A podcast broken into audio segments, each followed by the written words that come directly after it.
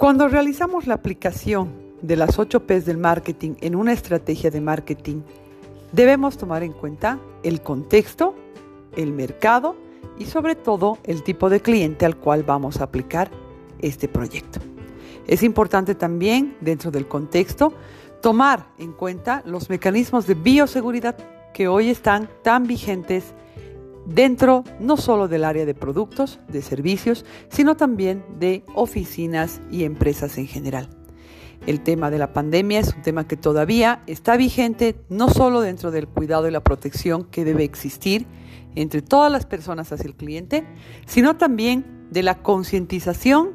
que esta pandemia debe traer a nosotros de la correcta utilización de los productos, tipos de envases y también del cuidado de la salud de la población.